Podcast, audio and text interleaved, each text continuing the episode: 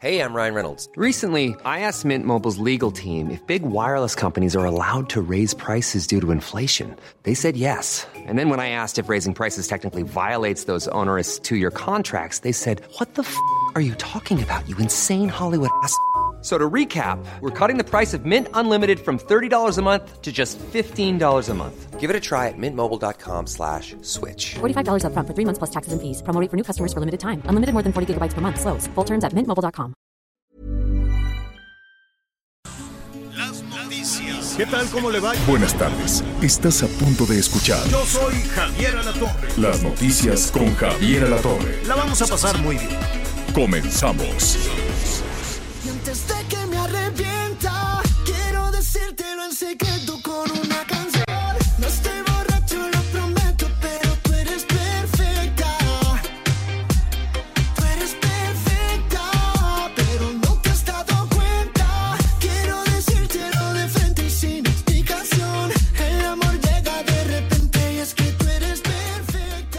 Gracias, muy buenos días. Me da mucho gusto saludarlo. Qué bueno que están con nosotros. Gracias por acompañarnos. ¿Cómo está? ¿Qué tal su fin de semana? Sobre todo con este cambio con el horario de verano para todos aquellos nuestros amigos, para todas aquellas las gentes, las personas que tuvieron que cambiar eh, su reloj, adelantar su reloj. Bueno, pues hoy por la mañana seguramente les debe costar mucho trabajo. Prácticamente ya en todo el país estamos pues con el mismo con el mismo ajuste aquí en la zona del sureste, por ejemplo, Quintana Roo no cambió de horario. Aquí también ya son las 11 de la mañana con un minuto y me da mucho gusto saludarlo. En unos minutos más estará con nosotros el licenciado Javier La Torre en este lunes 4 de abril lleno de información. Ayer ya arrancaron, ayer ya arrancaron de manera formal las, las campañas para las próximas elecciones en el mes de julio. Recuerde que tendremos elección en algunos estados de la República, ya le estaremos contando al respecto. Por lo pronto, bueno, pues Aguascalientes, Durango, Hidalgo, Oaxaca, Quintana Roo y Tamaulipas ya arrancaron, el, ya arrancaron las campañas el día de ayer para las elecciones del 1 de junio, elecciones en donde se estará eligiendo gobernador. También en algunos eh, lugares, Congreso del Estado, y de todo esto vamos a estar platicando. También, bueno, pues ya estamos a una semana, empieza la cuenta regresiva con el asunto de la revocación de mandato. Ya está por ahí también Ana María Lomelí, me da mucho gusto saludarte, Anita, ¿cómo estás? Muy bien, Miguel, muy buenos días a todos, tardes en algunas partes del, de nuestro país, estrenando este horario de verano que siempre siente uno que le robaron una hora, pero pues bueno, hay que aprovecharla para como sea, finalmente sí es un ahorro de energía, estaremos hablando de esto más adelante. E iniciábamos con esta canción, Miguel, que no sé si no te gusta, perfecta. Ojalá que este inicio de mes, este inicio de semana, pues sea una semana perfecta. Mucho que trabajar, Miguel Aquino, mucho, mucho que hacer.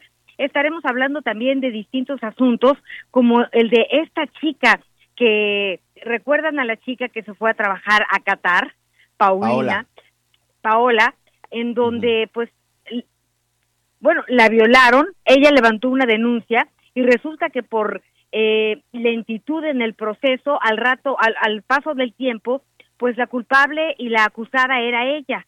Si no interviene la Cancillería, ella pues estaba sentenciada, además de tener algunos años en la cárcel, pues a recibir 100 latigazos.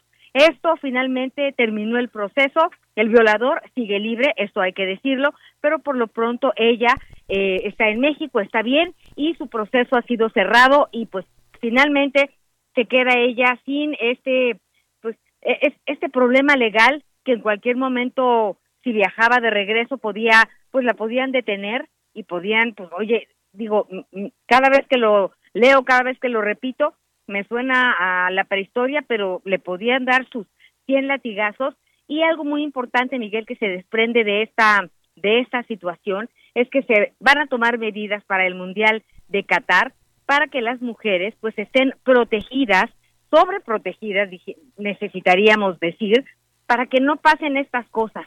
Porque eh, lo que alegó el violador en el caso de Paola es que eh, ella ella eh, pues aceptó cuando él era casado. Entonces es un- una cultura complicada en este sentido, machista, misógina, hay que decirlo, y es muy interesante lo que va a pasar y lo que veremos en cuestión de protección a las mujeres en este sentido, Miguel, y pues también me da mucha pena, ha sido un fin de semana violento en algunos estados de la República Mexicana. Así es, Michoacán otra vez, Colima otra vez, en la zona de Oaxaca, y de eso estaremos platicando. Pero mira, antes de, antes de pasar a otro tema, esto que comentas de, de Paola, Paola eh, esta mexicana, para dar un contexto a nuestros amigos, eh, el año pasado estuvo en la zona de Qatar y precisamente estaba trabajando con el comité organizador del Mundial 2022. Ella relata que la primera semana de junio llegó hasta su habitación un compañero de trabajo, un colombiano, también un latino, que estaba trabajando en este comité organizador en Qatar. Y es ahí en donde se da pues esta violación. Es aquí en donde se da este ataque.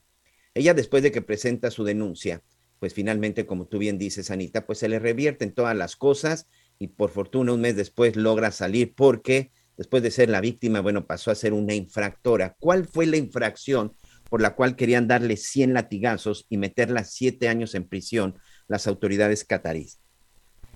Tener relaciones extramaritales. ¿Por qué? Porque en este país y en algunos países de este lado del, mundo, este, en este continente, precisamente ese tipo de, de, hechos, ese tipo de acciones son castigados. Y como tú muy bien comentas, deben de tener mucho, mucho cuidado. Por ejemplo, otra de las cosas que ha causado mucha polémica y que ha generado pues una molestia es que las autoridades en Qatar ya advirtieron que no van a permitir que públicamente se den muestras de cariño o muestras de fraternidad eh, gente de la comunidad lésbico-gay. También ya anunciaron que no van a permitir que nadie eh, extienda, que nadie porte, que nadie lleve, que nadie ondie estas banderas de estas banderas arcoíris eh, significativas y que representan a la comunidad lésbico lésbico gay. Es un asunto que está causando mucha, pues mucha indignación, sobre todo, bueno, sobre todo en esta época en donde pues en gran parte del mundo, pues esto ya no, ya nos está, pues por principio de cuentas, ya no se señala, ya no se está, eh, pues calificando de alguna manera, se está dando esta apertura y cada vez creo que la mente, creo, creo que cada vez esta apertura ante la sociedad es más y más grande. Lamentablemente en Qatar esto no está sucediendo, esto no va a suceder así, que en efecto, Anita, se debe de tener mucho cuidado. Por lo pronto, bueno, Paola se encuentra bien, se encuentra en México. El día de ayer ya terminó el proceso, finalmente se determinó que ella pues no cumplió, o mejor dicho, que ella no fue, fue responsable absolutamente de nada, pero la verdad es que hasta ahí queda el asunto, es un asunto de impunidad, porque al final, bueno, pues el victimario terminó siendo terminó siendo inocente y a la que se le señalaba y acusaba era ella. Pero pues esto es parte de lo que sucede en este, en este lado del mundo y sí se debe de tener mucho cuidado porque en noviembre, diciembre, que sea el Mundial, si hay algo que caracteriza precisamente estos eventos deportivos de talla mundial, es pues la fiesta, el destrape y sobre todo, bueno, pues estas libertades sexuales. Brasil, por ejemplo, eh, cuando se dio el Mundial de Brasil en su momento, las autoridades brasileñas para evitar problemas sobre todo de salud y posteriormente pues de embarazos no deseados, distribuyeron entre los aficionados millones de preservativos, millones de preservativos precisamente para evitar para evitar una, una situación más complicada después del mundial. Entonces, sí mi recomendación, 15 mil mexicanos tienen ya boleto para ir al mundial, ojo con eso. Benditos ellos, de verdad eh, será una fiesta memorable, eh, sin lugar a dudas. Pero también hay algo interesante que debemos rescatar. Conocimos de esta historia gracias a que esta chica, ¿no? Pues es economista conductual, fue a trabajar, ¿no? Paola es una chica preparada que independientemente del de lo adverso de su circunstancia en este lugar del mundo, en Doha, en Qatar, pues ella levantó la voz, luchó y usó las redes sociales, todo lo que tuvo a su alcance para ser escuchada es muy importante tener en claro que en México, en donde quiera que ustedes se encuentren, no están solas. Y si levantan la voz, siempre habrá alguien que las escuche, que las apoye y que sobre todo, Miguel, pues en muchos caminos les indique, eh, les indique el camino. En este caso, recuerdo que de entrada, ¿te acuerdas que a esta chica, a Paola, pues se sentía abandonada porque no le habían hecho caso, eh, pues en, en Qatar, en Doha, eh, las autoridades mexicanas. Fue hasta que el caso resuena en México que finalmente es atendida pues por el propio canciller Marcelo Verdad y las cosas empiezan a caminar distintos porque sí necesitó un apoyo legal muy importante y fuerte, hay que decirlo. Entonces es importante dejar esto claro. Sí hay que levantar la voz, siempre habrá alguien que escuche y no están solas. Creo que eso es muy, muy importante. Bueno, vamos rápidamente, regresamos a México. Eh, lamentablemente, otra vez, otra vez el estado de Michoacán es un estado que se encuentra, pues prácticamente podemos decir, pues a la merced del crimen organizado. Y yo sé que esto de repente, pues no le puede gustar a las autoridades, pero la prueba está. Primero vimos, pues prácticamente este fusilamiento que todavía no queda claro cuántas víctimas fueron en San José de Gracia, en Sinapecuaro la semana pasada veíamos en un palenque clandestino o no clandestino la ejecución de más de 20 personas. De venganzas o no venganzas, el hecho es de que están matando gente de esa manera en una masacre. Esa es una masacre. De repente dicen que en México ya no hay masacres. Bueno, pues este fin de semana no fue la excepción. Así que yo le agradezco a mi compañero, compañero y amigo Jorge Manso, él conoce muy bien la región, reportero especializado en estos temas y en prácticamente todos los temas que se generan en el estado de Michoacán, porque Jorge, primero que nada, eh, otra vez la violencia, pero parece que hay avances también en la investigación relacionada con lo de Sinapecuaro. ¿Por dónde quieres empezar, amigo? Fíjate que tenemos mucha información justamente en materia policíaca, en materia de seguridad, porque eh, justamente como bien dices, hay dos hechos muy importantes que hay que compartirles, pero si quieres, comenzamos, si me permites, comenzamos por el enfrentamiento que se registra en la región de Jiquilpan, Zaguayo, que ya pareciera es otro de los focos rojos que se están encendiendo por la cercanía además de Marcos Castellanos con eh, Jiquilpan y Zaguayo y por además la cantidad de personas fallecidas que dejó este este enfrentamiento. ¿Me lo permites, Miguel, Anita? Sí, por favor, señor.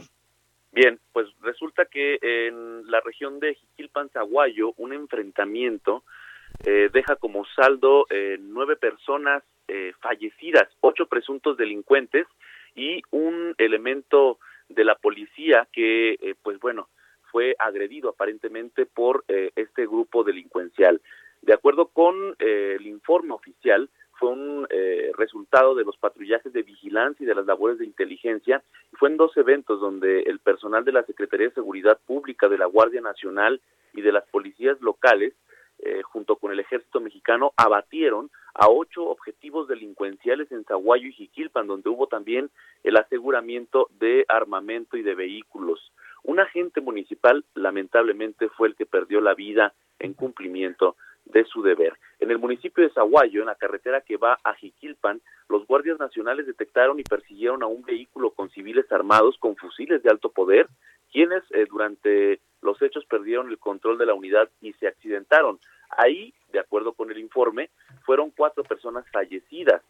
Eh, los policías también eh, acudieron al sitio eh, junto con la Guardia Nacional y aseguraron ahí cuatro armas largas y una corta. En otro evento, en Jiquilpan, en los elementos ubicaron a un coche eh, Dodge eh, Attitude color gris con placas del estado de Jalisco en el que iba gente también armada, misma que comenzó a realizar disparos en contra de los representantes de la ley.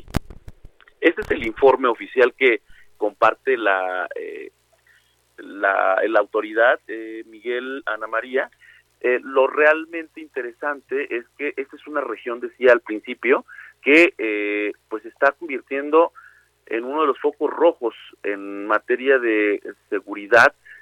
La región de Jiquilpan, Zaguayo, donde ocurrieron estos hechos, donde nueve personas perdieron lamentablemente la vida, hay eh, está muy cerca con la región de Marcos Castellanos, lo que evidencia que hay una eh, cantidad eh, importante de hechos delictivos que se están generando por la disputa por el, control territorial, pero también por la presencia de las autoridades que aparentemente estarían eh, pues generando este tipo de, de, de enfrentamientos.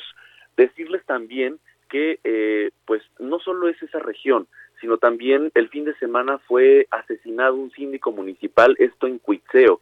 Previamente fue eh, privado de su libertad y después fue encontrado sin vida sobre la carretera que conecta Morelia a Salamanca. ¿Por qué comentar este, este también este hecho? Porque eh, además de que también está en la región de Sinapecuaro, donde se, se registra la otra masacre y que también muestra o da indicios de que la seguridad está muy compleja en esta zona, pues es un funcionario más que lamentablemente es asesinado y las causas aún no han sido reveladas, pero podría ser justamente también por eh, pues eh, temas relacionados con el crimen organizado, por eh, presiones que estuvieran recibiendo las autoridades municipales, que son el primer contacto con la sociedad y eh, pues bueno, el eslabón más débil también de, el, de los niveles de gobierno. Así es que estos son los dos hechos delictivos que se han registrado. Morelia también está registrando una cantidad importante de asesinatos y eh, yo estoy seguro que en el informe próximo que eh, dé a conocer el secretario ejecutivo del Sistema Nacional de Seguridad Pública por la cantidad de fallecidos, Morelia y Michoacán estarán eh, como los punteros justamente por la cantidad de homicidios dolosos que se están registrando. Así es que esto es lo que está ocurriendo eh, en materia de seguridad y también decirles que en Sinapecuaro eh, están avanzando ya las investigaciones en torno a este, pues también esta masacre que se registró en el palenque clandestino El Paraíso, ubicado justamente en el municipio de Sinapecuaro. Los informes policiales revelan ya eh, que se han ubicado a eh, personas que podrían estar vinculadas o podrían ser las autoras de esta masacre, eh, quienes llegaron justamente en pues una unidad de una empresa de frituras, armados llegaron al lugar y abrieron fuego en contra de las personas que se encontraban en este recinto. Así es que lo que está ocurriendo en la región de eh, Michoacán, en el estado de Michoacán, es muy preocupante y más aún porque las estrategias de seguridad, me preguntaban recientemente eh, eh, algunas organizaciones de la sociedad civil y yo les preguntaba justamente sobre la, estrategia de seguridad y si bien el gobierno ha dicho que hay una estrategia y que esta no se ha mediatizado, no se ha informado con puntualidad, sí existe. Sin embargo, estas organizaciones cuestionan justamente la eh, pues estrategia, porque al final, perdón, sí. Es que te iba a preguntar, este Jorge, digo, tú este, tú estás ahí en la región, amigo. ¿Cuál estrategia? O sea, la estrategia es llegar de repente cuando ya sucedieron los hechos, es montar retenes en donde no los necesitan. O sea, realmente tú desde tu análisis, como ciudadano de repente que tienes que transitar, ¿tú en verdad sientes una estrategia? ¿Te sientes seguro transitando en Michoacán? Sin duda alguna, justamente eh, eh, pues la pregunta oficial es eh, la estrategia si existe o no existe y la respuesta oficial es existe. Las organizaciones de la sociedad civil también cuestionan eso, no existe una estrategia y ya en la realidad, en los hechos, hemos estado eh, cubriendo durante los últimos días una serie de hechos eh, de seguridad en la capital del estado, que es donde se concentran eh, las representaciones de los tres niveles de gobierno y sin duda alguna no hay o no se ve una estrategia de seguridad y lo único que se alcanza a percibir son operativos de reacción a los hechos que se están registrando. Sí, después de. Sí, después de. Había un, ya les habíamos reportado que la ciudad estaba blindada, que había retenes en todos los accesos a la ciudad. Eh, el fin de semana ya no estaban los retenes. No es porque haya disminuido la inseguridad, no es, de por, no es porque estén dejando de ocurrir eh, ese tipo de hechos, sino porque finalmente pues fueron solamente una reacción a eh, pues el por los acontecimientos que, que sacudieron a la capital michoacán y que pareciera era una limpia de personas, perdón que lo exprese así, pero pareciera que era una limpia de los grupos delincuenciales. Así es que, como bien eh, lo preguntas, eh, Miguel, y lo voy a responder tal cual, pareciera que no hay una estrategia y el gobierno se ha empeñado en decir que sí la hay. Dicen que sí, pero Fíjate, la Jorge, Sí. Fíjate, Jorge Miguel, eh, sobre todo que han trabajado tanto los temas de seguridad, de inseguridad. El viernes platicábamos con la secretaria de Seguridad y Protección Ciudadana, Rosa Isela Rodríguez, y justamente esa parte le preguntaba, ¿no? Eh, ¿Cómo es escuchar los números que nos dan ella, el, secretario de la Defensa, el secretario de la Marina, el responsable de la Guardia Nacional eh, en las mañanas y de repente tener eh, cifras pues que, que no avalan, que no quedan. Algo pasa entre lo que ellos hacen y lo que nosotros vivimos. Y justamente dice que hay una estrategia que se trabaja con inteligencia de la cual no se habla, ¿no? Eh, eh, y que y que piensa, no, me, me parece que puede ser un error de comunicación, cosa que pues es un tema, ¿no? La forma de comunicar y la otra es pues los hechos, ¿no? Que los hechos comunican más que mil palabras en este caso. Y además, Miguel, eh, Jorge, no sé si estén de acuerdo, pero pues como pocos sexenios hemos visto trabajar en conjunto, ¿no? En equipo, pues a la secretaria de Seguridad eh, y Protección Ciudadana, al Ejército, a la Marina y ahora a la Guardia Nacional, ¿no? Distintos nombres, pero pues se parecen a dependencias del pasado y pues trabajan en equipo. La pregunta es, Pero ¿qué están haciendo, qué no se está haciendo para que se perciba sobre todo si cada ciudadano se siente inseguro en su ciudad? Esa es la respuesta que, que ellos deben de cambiar, ¿no? A que nos sintamos seguros en nuestras ciudades. Pues yo creo que la única forma de cambiar es viendo resultados. Michoacán no está teniendo resultados y lamentablemente pues los muertos los muertos siguen creciendo y se siguen sumando. Y ahorita, bueno, y ahorita vamos a Colima, en donde también llenaron de policías este trabajo de tres niveles de gobierno que tampoco parece que ha funcionado. Jorge, muchas gracias, amigo. Cuídate mucho y estamos pendientes. Sin duda alguna, nada más les puedo eh, compartir un dato adicional. Claro. Cierra el mes de marzo como uno de los meses más violentos de los últimos años. Casi 300 víctimas de homicidios se registraron en enfrentamientos, masacres, ajustes de cuentas y otros eventos registrados. Y esta incidencia de asesinatos llegó a, sus, a su cúspide el 28 de marzo, cuando se documentaron 31 carpetas de investigación por el mismo número de víctimas eh, ante la Fiscalía. De este tamaño es el reto, de este tamaño es el monstruo de la inseguridad que enfrenta Michoacán. Quizá 300 muertos podrían parecer pocos para algunos estados donde la densidad poblacional Por es mayor. supuesto que no son pocos, nunca No, será, por no. no. Pero No, a no son de que quizá el número podría podría parecer muy frío, eh, podría parecer eh, muy eh, si hacemos un resumen. Claro. Muy Pero bien, sí Claro, una de cada- tamaño. Gracias, amigo. Detrás. Y como decía Jorge, pueden parecer fríos, Miguel, pero siempre, pues, eh, una pérdida de, la pérdida de una vida humana, pues es una historia, es una tragedia, es una familia sin padre, sin madre, sin hijo, sin hija, no, y, y, pues nos acostumbramos, ¿no? Tan solo ahorita, pues vámonos a Colima. Desgraciadamente, pues se alcanzó el récord de 98 homicidios en el mes de marzo. Con estas cifras, pues ya lo decía Jorge, se convierte en el más violento en la historia y ahora de la entidad. Tan solo en esta semana ocurrieron 25 asesinatos. En este primer día del mes de abril, una mujer fue asesinada en la capital. También fueron localizados cuatro bolsas con restos humanos en el municipio de Coquimatlán. Y el Departamento de Estado de Estados Unidos pues ya emitió una alerta de viaje para la entidad. Así que pues estamos estamos listos también para platicar sobre este tema y me parece que ya ya está con nosotros Marta de la Torre eh, desde Colima, nuestra compañera eh, corresponsal. ¿Cómo estás, Marta?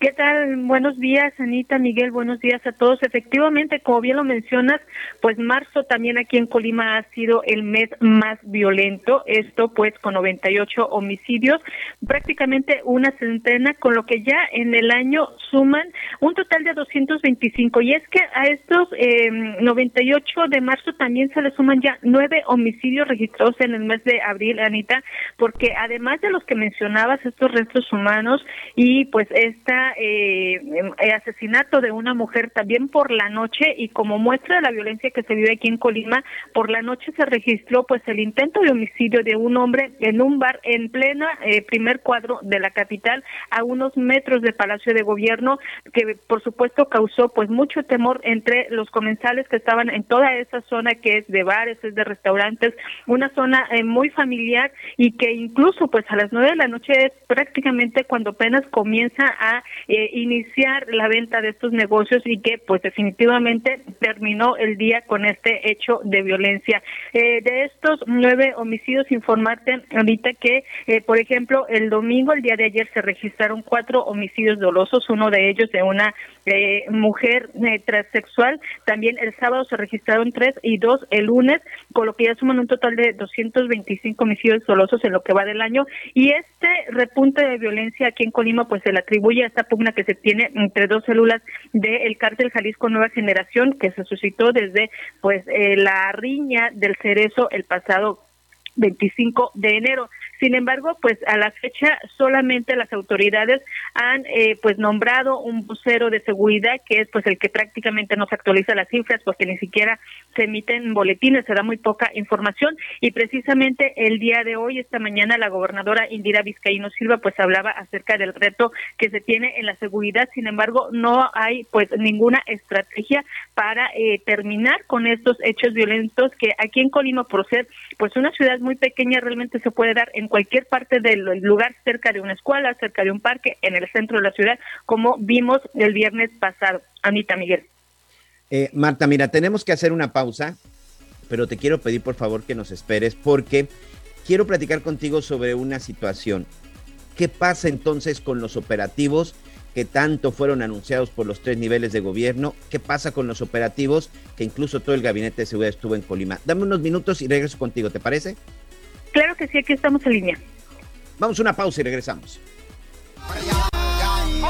Por la nota que tengo siento que te estoy viendo 2020 La visión perfecta, bebecita Conéctate con Javier a través de Twitter, arroba javier-alatorre. Sigue con nosotros. Volvemos con más noticias. Antes que los demás. Heraldo Radio. La HCL se comparte, se ve y ahora también se escucha. Todavía hay más información. Continuamos. Estamos de regreso en las noticias con Javier de la Torre. Estamos platicando con nuestra compañera Marta de la Torre. Ella se encuentra en la zona de Colima. Y pues ya lo decíamos, Colima junto con Michoacán, pues dos de las entidades que este fin de semana tuvieron pues un número importante de ejecuciones, homicidios. Eh, Michoacán cierra con 300, Colima casi con 100. Pero platicábamos de este tema relacionado, este, Marta, con el asunto de los operativos. ¿En verdad hay operativos? Hay filtros, hay también eh, revisiones y bueno, también eh, hay patrulleo en, en la zona conurbada de Colima, Villa de Álvarez y otros puntos del estado. Sin embargo, informarte que ya se redujo considerablemente el número de elementos del Ejército Mexicano, la Guardia Nacional y también de la Marina. Ante esta situación, pues le preguntamos al vocero, vocero de la Mesa de Coordinación Estatal para la Construcción de la Paz, Gustavo Adrián Joya Cervecera, qué estaba pasando con estos elementos, cuántos hay actualmente y simplemente se nos negó la información. Hay que recordar que anteriormente llegó a haber hasta 6.500 elementos de las fuerzas federales, sin embargo ahora no nos quisieron decir cuántos elementos hay, esto nos dijeron que es por estrategia de seguridad. Y como muestra de estos filtros, pues informarte que nada más 66 personas fueron detenidas y estas 66, 37 por narcomenudeo y, eh, y portación ilegal de armas de fuego. De estas 66 y bueno, eh, 35 fueron remitidas incluso al Foro Común y 11 al Ministerio Público Federal, pero esos son los únicos resultados que se nos dio, que se nos informó acerca de estos de estos retenes que se conocen comúnmente, Miguel. Sí, es que ese es el problema y ese es el asunto que comentábamos también en Michoacán, que de repente, bueno, cuando están en la noticia o cuando están en el tema, pues llega hasta el gabinete y se llena de seguridad. Pero ahorita, bueno, pues ya bajaron, ya bajaron el número porque llegó un momento que se hablaba de alrededor, si no me equivoco, de entre tres mil y cuatro mil elementos de Guardia Nacional. Efectivamente, sí, eh, te reitero, entre los tres, entre el Ejército Mexicano, la Marina y Guardia Nacional, llegaban a haber 6.500 elementos.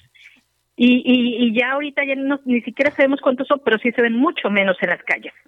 Muy bien, Marta, te agradezco mucho el reporte, cuídense mucho, vamos a estar muy pendientes y bueno, pues un abrazo para todos nuestros amigos en la, en la zona de Colima. Muchas gracias, Marta. Gracias igualmente, buen día. Ahí está. Bueno, pues parte de este, parte de este problema o parte de las estrategias que ya lo veíamos en Michoacán, ya lo veíamos en Colima y hace unas semanas también lo veíamos en el tema de las carreteras, en el tema de la de circular en algunas carreteras del país. Tuvimos esta movilización nacional por parte de estas asociaciones de transportistas, transportistas de carga, transportistas también del área de turismo, que simple y sencillamente le dicen a las autoridades, nos sentimos inseguros, nos están secuestrando, nos están robando, nos están asaltando, nos están matando, porque incluso en la zona de Puebla, unos días después de que se dio esta eh, manifestación que duró prácticamente todo el día y que afectó, sí, a miles de personas, pero solo así, lamentablemente, los pudieron recibir con un acuerdo que al final se quedó ahorita en el limbo. Son 30 días para ver si se llega y finalmente a ver qué sucede. Bueno, pues dos días después de esto, en Puebla balearon a un trailero, él murió, su asistente quedó lesionado. La semana pasada, en la carretera que va de Puebla a Tlaxcala, unas mujeres que iban en una camioneta, bueno, también fueron asaltadas, fueron asesinadas, es decir, existe un riesgo latente en varias autopistas, en varias zonas. Así que yo le quiero agradecer el día de hoy a David Román. David Román es uno de los representantes y sobre todo, bueno, pues está, eh, él es el presidente de la Asociación Nacional de Empresas de Rastreo y Protección Vehicular. Eh, pues evidentemente las cifras, David, que de repente podemos encontrarnos, pues son cifras que para nada, pues se habla de una estrategia o se habla de un operativo real en las carreteras del país. ¿Cómo estás, David? Primero que nada, gracias por este tiempo en las noticias con Javier Alatorre. Y cuéntanos, primero que nada, ¿qué cifras tienen, por lo menos, en lo que va del año? Hola, Miguel. Eh, pues eh, muchas gracias, antes que todo, por invitarme eh, a compartir estas ideas con tu público. Y pues sí, desafortunadamente, como lo comentabas, eh, pues el sector en el que nosotros eh, al que representamos, que son a las eh, empresas de logística, mayormente de transporte, pues es un segmento muy distinto a los números que aparecen en otros lugares, ¿no? Tenemos un leve incremento en el mes pasado, regresamos otra vez a los niveles de las 280 robos por mes, y efectivamente pues tenemos ahí ciertos segmentos en donde el Estado de México y Puebla, como lo comentabas, pues son para nosotros los, los focos más, más importantes, ¿no? Habríamos estado viendo un ligero descenso de la siniestralidad de los robos en los años pasados, eh, más bien por el efecto de la pandemia, pero sí ahorita estamos viendo que los números, si bien están contenidos, pues eh, se han mantenido muy en los mismos niveles del año pasado. Sí, y además, sobre todo en estas cuestiones de estrategia. Evidentemente, bueno, pues ustedes están llevando a cabo ahí un trabajo que es decir, y, si no existiera esta inseguridad y si no existiera la forma en la que se están llevando a cabo ciertos delitos y sobre todo la forma en la que se tienen que arriesgar eh, los transportistas, pues incluso ni siquiera habría necesidad de estos equipos de rastreo. De repente hablamos, eh, si no me equivoco por ahí, estamos hablando de más de 800 casos en lo que va del año. La recuperación, David.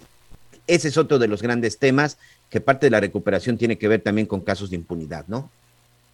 Sí, fíjate que lo que acabas de comentar, nosotros representamos a, 53 eh, empresas que se dedican a localizar vehículos y es interesantísimo que la mayoría de los usuarios finales de empresas de logística, de las que se encargan de, transportar sus vehículos, pues ya tienen un porcentaje muy importante de presupuesto eh, dedicado a la seguridad ¿no? La seguridad empieza con los dispositivos de localización y rastreo, los dispositivos de GPS, eso les ayuda muchísimo a mantenerse protegidos, como lo comentabas en la introducción de la, de la, de la entrevista, pues hay, hay eh, eh, situaciones de emergencia para los operadores pues verdaderamente graves, ¿no? Estos dispositivos les ayudan a protegerse, a poder eh, llamar y mandar señales de auxilio cuando tienen problemas entre una emergencia o un inminente robo. Nosotros estamos eh, prácticamente en el 80% de los casos recuperando la mercancía. Entonces, eso es muy interesante porque pues no se considera pues un gasto en el caso de nuestros clientes, sino una inversión.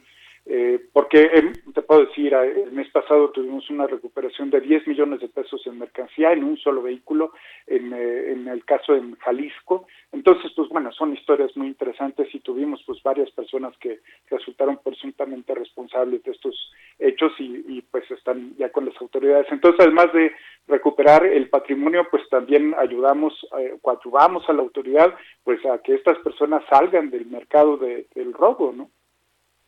En este momento, de, según este mapa, este mapa que ustedes tienen, por llamarle mapa delictivo, eh, ¿tienen ubicados ya cuáles son los puntos rojos? Sí, sí, eh, es, es, precisamente lo que se dedica a hacer la asociación. Agrupa estas 53 empresas y lo que hacemos, subimos toda esta información en una base de datos que le llamamos Centinela y esa base de datos nos da un mapa muy preciso de cuáles son las zonas en donde tenemos problemas. Ahorita la parte más eh, eh, sensible, cerca del 28% de los, de los eh, robos de, marzo estuvieron en el Estado de México, mayormente lo que tiene que ver con la carretera que va hacia, hacia Querétaro. Ahí es donde tenemos un problema muy serio. Y bueno, eh, si ves nuestro eh, mapa... de hablamos del circuito exterior, David, perdón que te interrumpa. Hablamos del circuito exterior mexiquense. Hablamos de Cuautitlán, de eh, Ah, este, mayormente eh, de la salida, de la salida a, a Querétaro. Eh, también el arco es una una fuente rápida de robos. Eh, y después pues tenemos la carretera 57.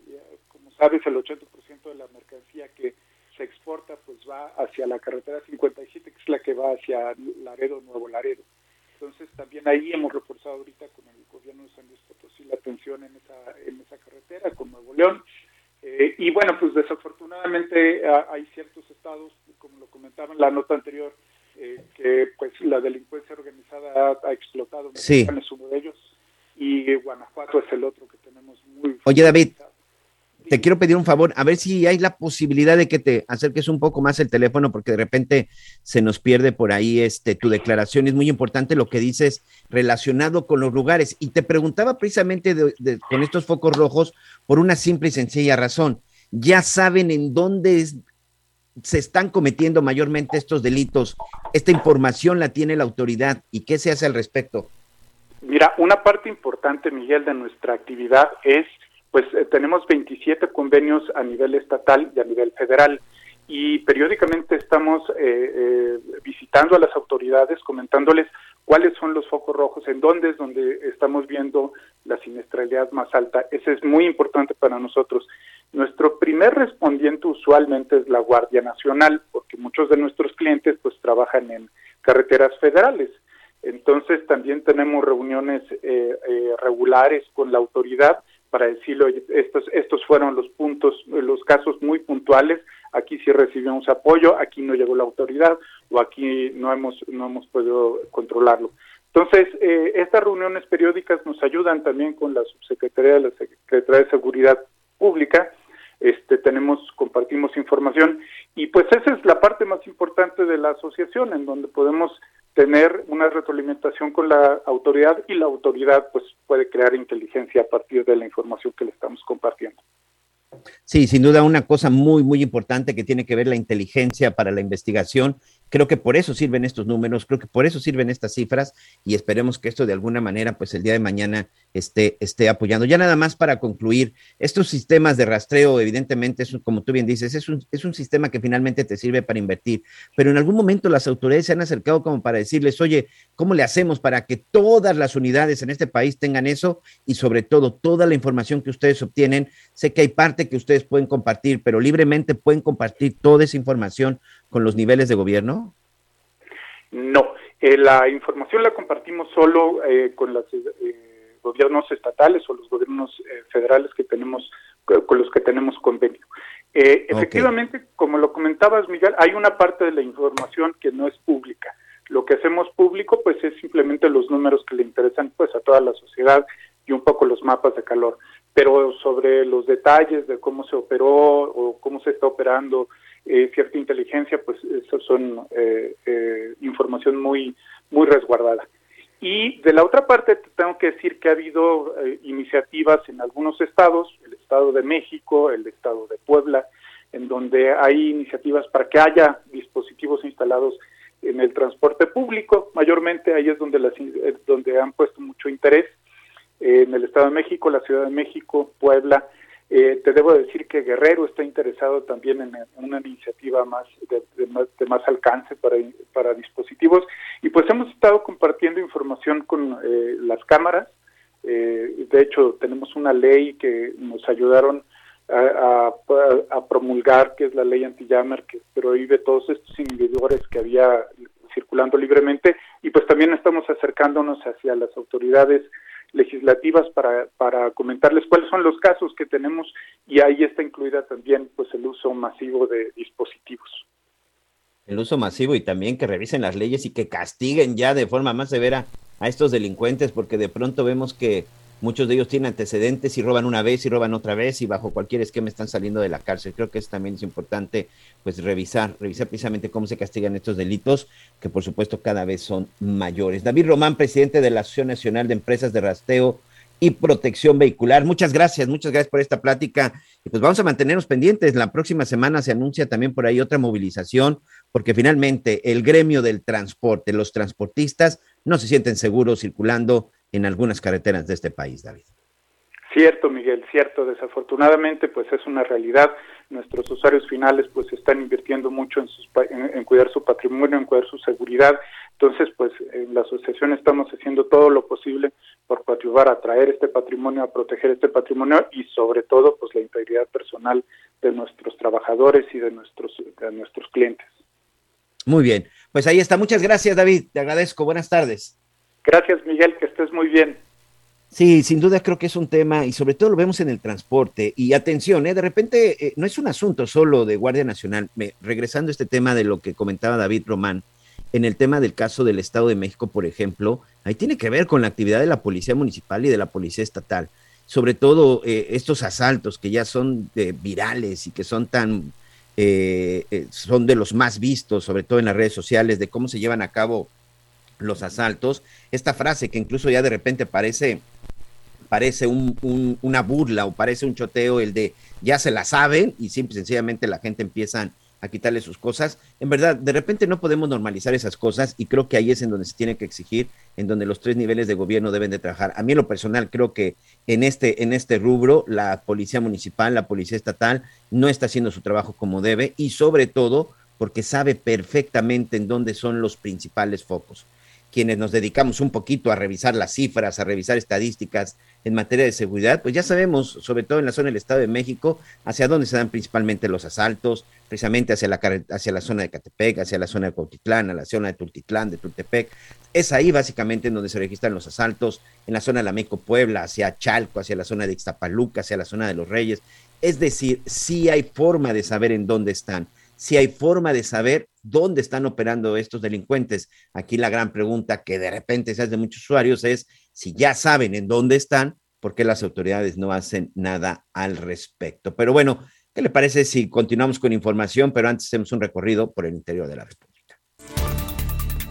Pobladores de la comunidad de Cerritos, municipio de Comapa, en la zona centro del estado de Veracruz, quemaron las urnas durante las votaciones del domingo 3 de abril para elegir a la gente municipal. Algunos habitantes señalaron la presunta intromisión del actual presidente municipal, Gabriel Lagunes Jauregui, quien supuestamente no dejó que se registraran más candidatos para tener solo un contendiente al cargo público mencionado. Los inconformes explicaron que la candidata oficial es Verónica Ruiz y se debió a que existieron dilataciones y pretextos para no registrar a todos los contendientes, como Félix Hernández. Por tal motivo, los representantes de algunos candidatos decidieron cerrar y bloquear la votación, firmando una hoja de incidencia que sería entregada a la Junta Municipal Electoral del Ayuntamiento de Jalapa. Informó desde Veracruz Juan David Castilla. Terminó el caminar de esta caravana migrante que solo pudo avanzar 15 kilómetros por el sur de Chiapas, luego de que este domingo el Instituto Nacional de Migración agilizara los trámites para al menos 650 migrantes que se encontraban varados en la comunidad de Álvaro Obregón a las afueras de Tapachula. Ya los migrantes se encuentran albergados en recintos migratorios federales del estado de Oaxaca y también en Tabasco, donde se les expedirán sus formas de regulación migratoria en México que les permite transitar por el país durante 186 días. Informó desde Chiapas José Torres Cancino. En Tamaulipas, la creencia de que existe una nave extraterrestre en el fondo de la playa Miramar, justo frente a las costas de Ciudad Mero, ayuda a atraer turistas que quieren conocer más sobre esta historia y esta leyenda urbana que data desde hace muchos años en la región y es que se creen que gracias a los extraterrestres desde 1955 no toca tierra un huracán o ciclón esta región de Tamaulipas. Es por ello que las agencias de turismo locales están recibiendo llamadas de parte de turistas de la región de Monterrey, así como en la Ciudad de México, que están interesados en conocer más sobre esta experiencia extraterrestre aquí en Tamaulipas. Desde esta entidad, Carlos Juárez.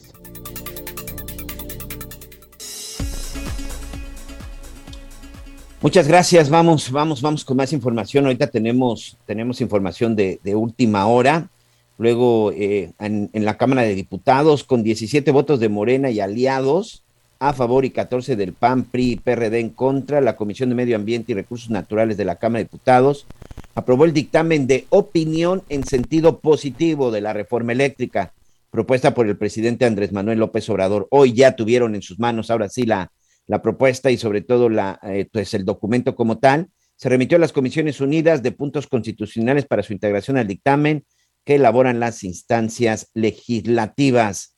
En unos minutos más vamos a platicar con Elia Castillo. Ella se encuentra precisamente ahí en la Cámara de Diputados para que nos dé más detalles. Hoy es fundamental porque hoy se sabrá exactamente el contenido, el contenido de la reforma eléctrica que tanta expectativa generado, que tanta discusión tiene, creo que junto con la revocación de mandatos son uno de los temas más importantes. Pero unos minutos más estaremos ampliando esta información que en este momento, justo ahorita, se está dando en el Congreso de la Unión. Vamos rápidamente a la Ciudad de México porque, pues el día de hoy, todos nuestros amigos en la capital del país, sin duda la ciudad más transitada más transitada de América Latina, bueno, pues ha, amanecido con un nuevo reglamento de tránsito.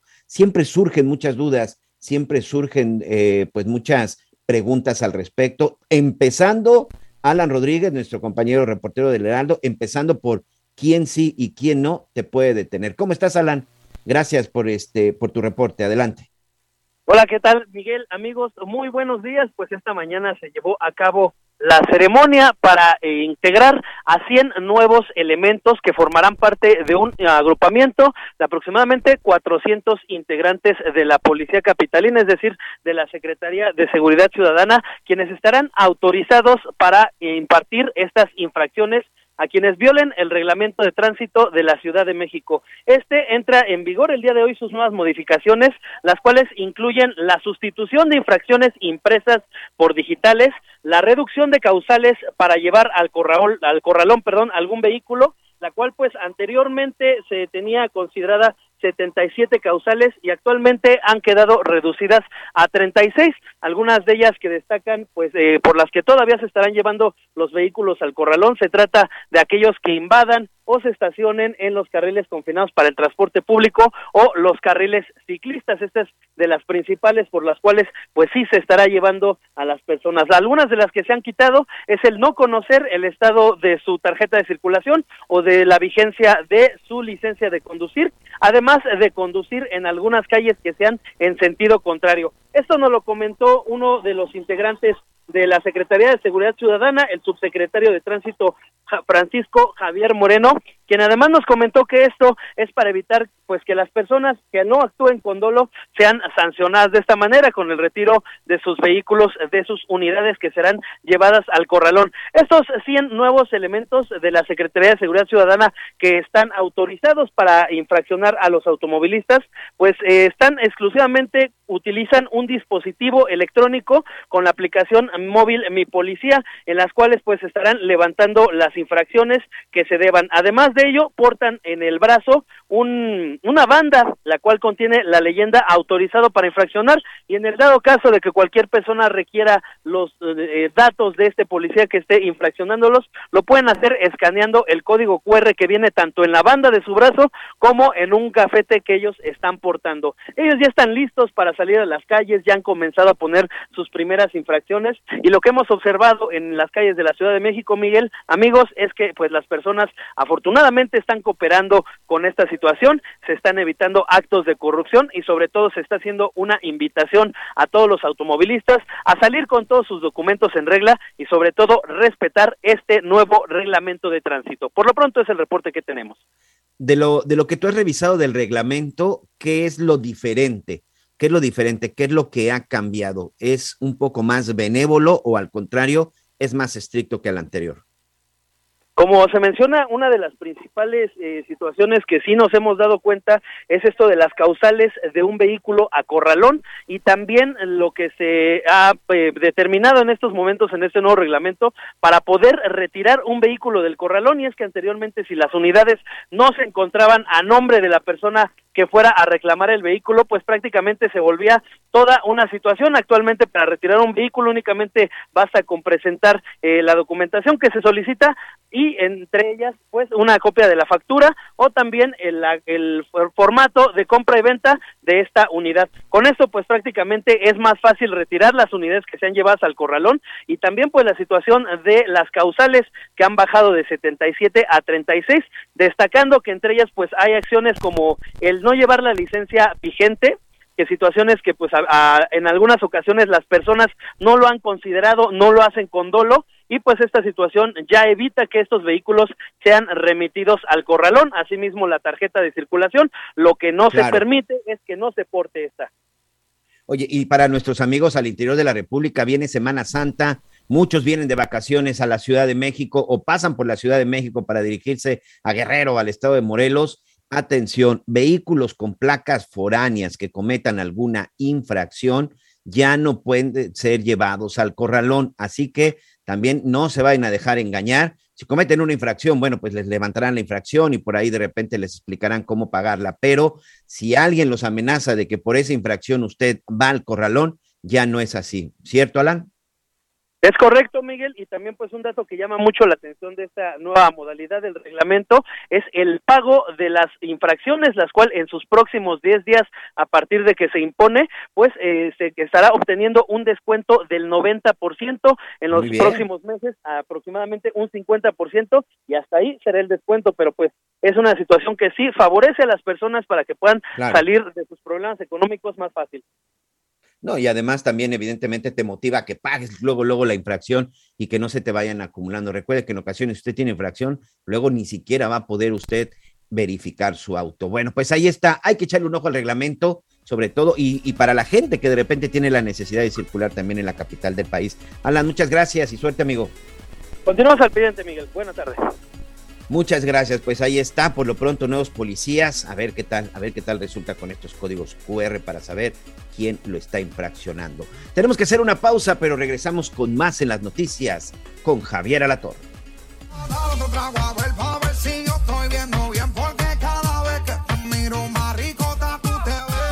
Conéctate con Miguel Aquino a través de Twitter, arroba Miguel Aquino.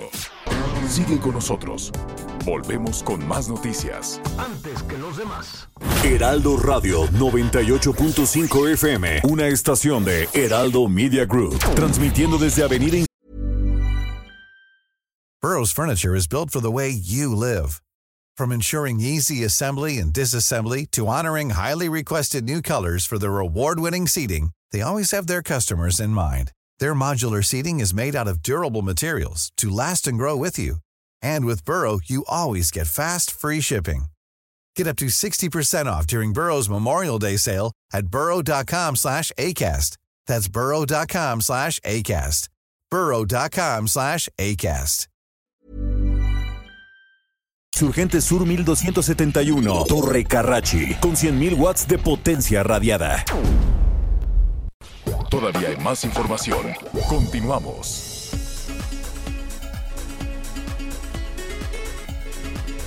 Bueno, muy bien, muy bien. Continuamos entonces. Ya estamos entrando a la segunda, a la segunda parte de programa con muchísima, muchísima información en desarrollo. Em, mire, pues vamos a ver, se está discu- discutiendo justo en este momento el em, futuro, el sentido que puede tener la iniciativa de, em, de reforma eléctrica. En un ratito más le vamos a decir, el PRI ya dijo, ¿saben qué? No, no, no vamos. Entonces, en principio, el PRI, el PAN y el PRD dicen que no, Morena y sus aliados dicen que sí. Hay en este momento ahí toda una discusión, en un momentito más le vamos a decir, y sobre todo tratar de entender más allá de los jaloneos y de las cuestiones eh, de carácter eh, político, de carácter electoral, bueno, ¿en qué nos beneficia toda esta situación? Qué gusto que nos acompañe. Vamos ya a la segunda parte de programa. ¿Cómo estás, Miguel Aquino? Muy bien, señor, aquí listo con mucha información, como tú bien comentas, ya empezaron a surgir pues ahí ya claridad de lo que va a suceder con la con el tema de la reforma energética, pero bueno, muchos tenían dudas acerca de qué iba a hacer el PRI, pero la verdad es que tampoco con su voto, ya sea a favor o en contra, la verdad es que tampoco iban a poder con la planadora que tiene que ver con Morena y con sus aliados.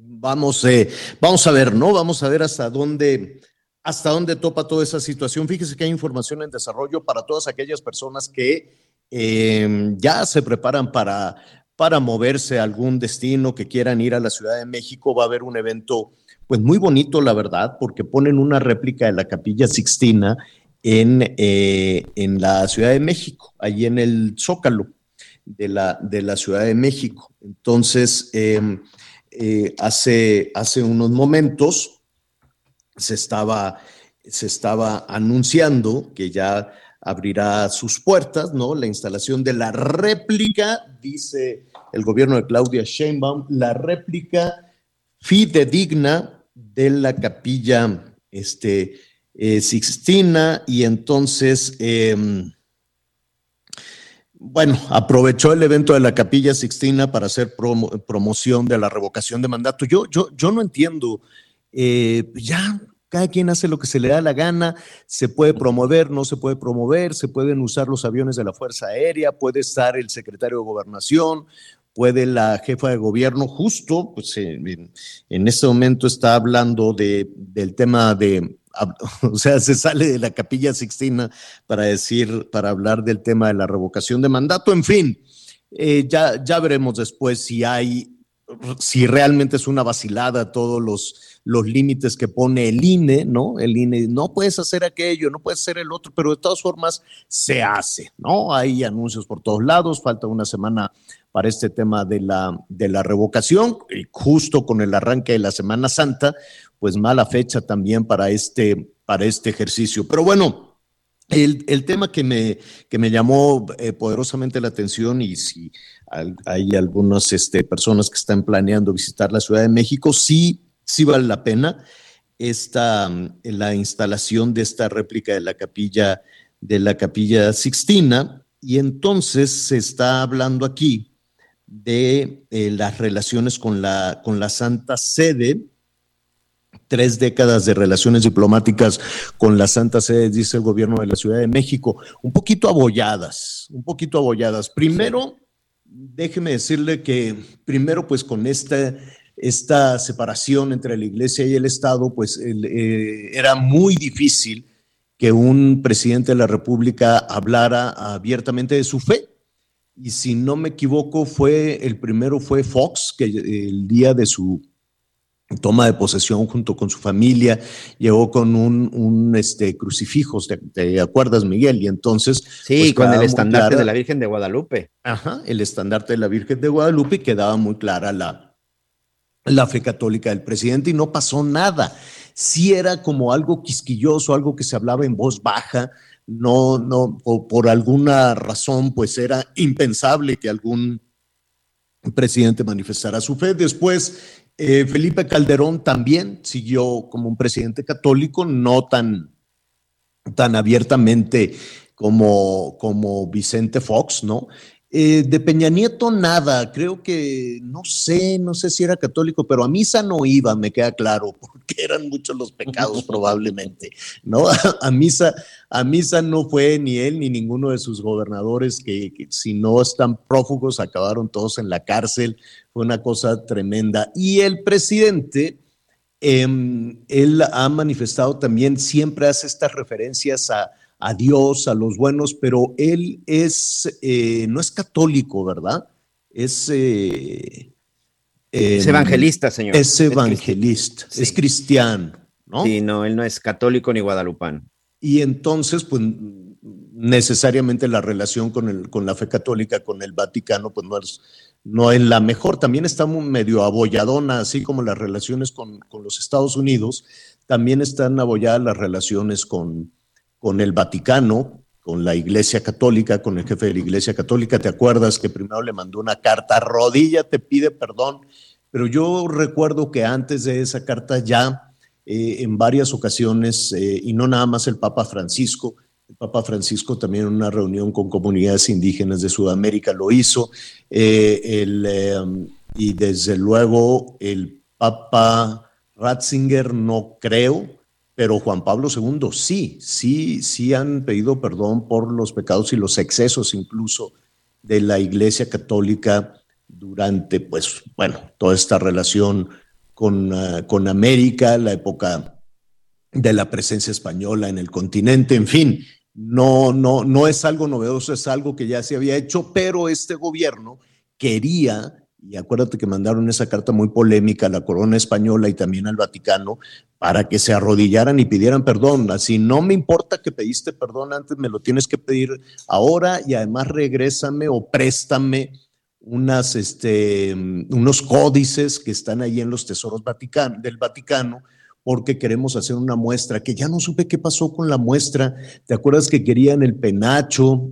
Fue la señora Beatriz eh, Gutiérrez Müller a pedir el penacho, luego fue con el Papa a pedirle los códices y a decirle que, pues que, que, que- pida perdón y ni una ni otra. No, no, no quedó bien la relación. Y en medio de todo eso, esto, digo, abuelo de pájaro, se lo comento porque justo está sucediendo en este momento que ya está la instalación de estos eh, tesoros, desde luego, de, eh, de la capilla, esta réplica de la capilla, de la capilla Sixtina, pero se aprovechó para que, este, para promocionar la revocación de mandato y para quitar al INE. Ya ve que ahora el secretario de Gobernación, Claudia Sheinbaum, todos aquellos emanados de la 4T, pues ya no quieren al INE y que se deben de ir, etcétera, etcétera. Entonces, pues lo que empezó como un evento cultural acaba en estos de, pues tiene este giro a convertirse en un evento de, eh, en un evento De promoción de revocación de mandato, Eh, sí, señor. en un evento de, de promoción de revocación de mandato que tanto escándalo ha generado en las últimas horas. Bueno, ¿qué está sucediendo em, con este tema de la reforma eléctrica? ¿Tiene el suficiente respaldo? ¿Qué dice la oposición? O por lo menos, ¿qué dice el PRI? ¿Qué dice el PAN? Eh, está, esta va a ser una semana, la próxima semana, esta y la próxima semana van a ser definitivas en este, en este tema. En medio, sí, la discusión correrá también en medio de, eh, de la Semana Santa, pues toda la discusión de la reforma eléctrica. En un momentito más vamos a Sí, estar. vamos, ujú. vamos a ir ¿Con con esa Miguel? reportera, sobre todo con estas declaraciones que por lo pronto pues ya dio el PRI, que ya dio a través de su presidente Alejandro Moreno, que pues estaba la incógnita, ¿no? Sobre cómo iba a votar o no, y sobre todo si ya se conoce un poco más, porque la verdad es que se hablaba mucho de la reforma eléctrica, pero nadie conocía a ciencia cierta, pues qué era lo que decía y cuál era la propuesta real de la reforma, de la reforma eléctrica, Javier. Entonces creo que también ya estos días se irá avanzando en este tema porque ahora sí se van a conocer pues las comas, los puntos y todo lo que realmente trae esta reforma. Parece que ya está con nosotros nuestra compañera Elia Castillo. Adelante, Elia, ¿cómo estás? Buenas tardes.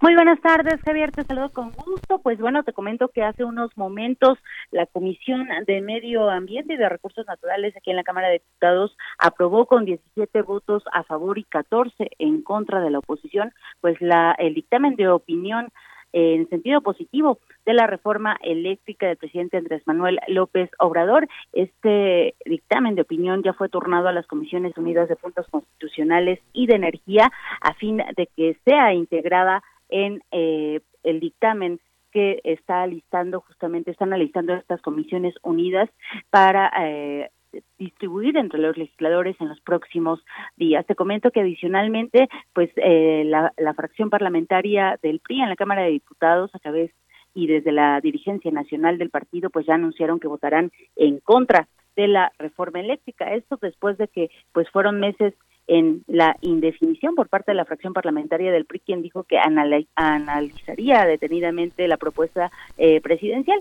Bueno, pues ah, el presidente nacional del partido, Alejandro Moreno, eh, señaló que luego de este análisis exhaustivo que realizaron eh, en torno a esta propuesta del presidente Andrés Manuel López Obrador, eh, por lealtad a México y a los ciudadanos votarán en contra de esta iniciativa presidencial. Recordemos que para aprobar esta reforma se requieren de 334 votos, eh, las dos terceras partes de los que integran la Cámara de Diputados. Es eh, entonces sin los votos de la oposición, por lo menos sin 57 votos de la oposición, esta reforma constitucional no será aprobada por la Cámara de Diputados. Esto fue lo que ya adelantó la fracción parlamentaria del PRI. Por supuesto que el PAN, el PRD y Movimiento Ciudadano, pues ellos ya habían advertido que eh, darían su voto en contra de esta propuesta del presidente Andrés Manuel López Obrador. Eso es lo que hay.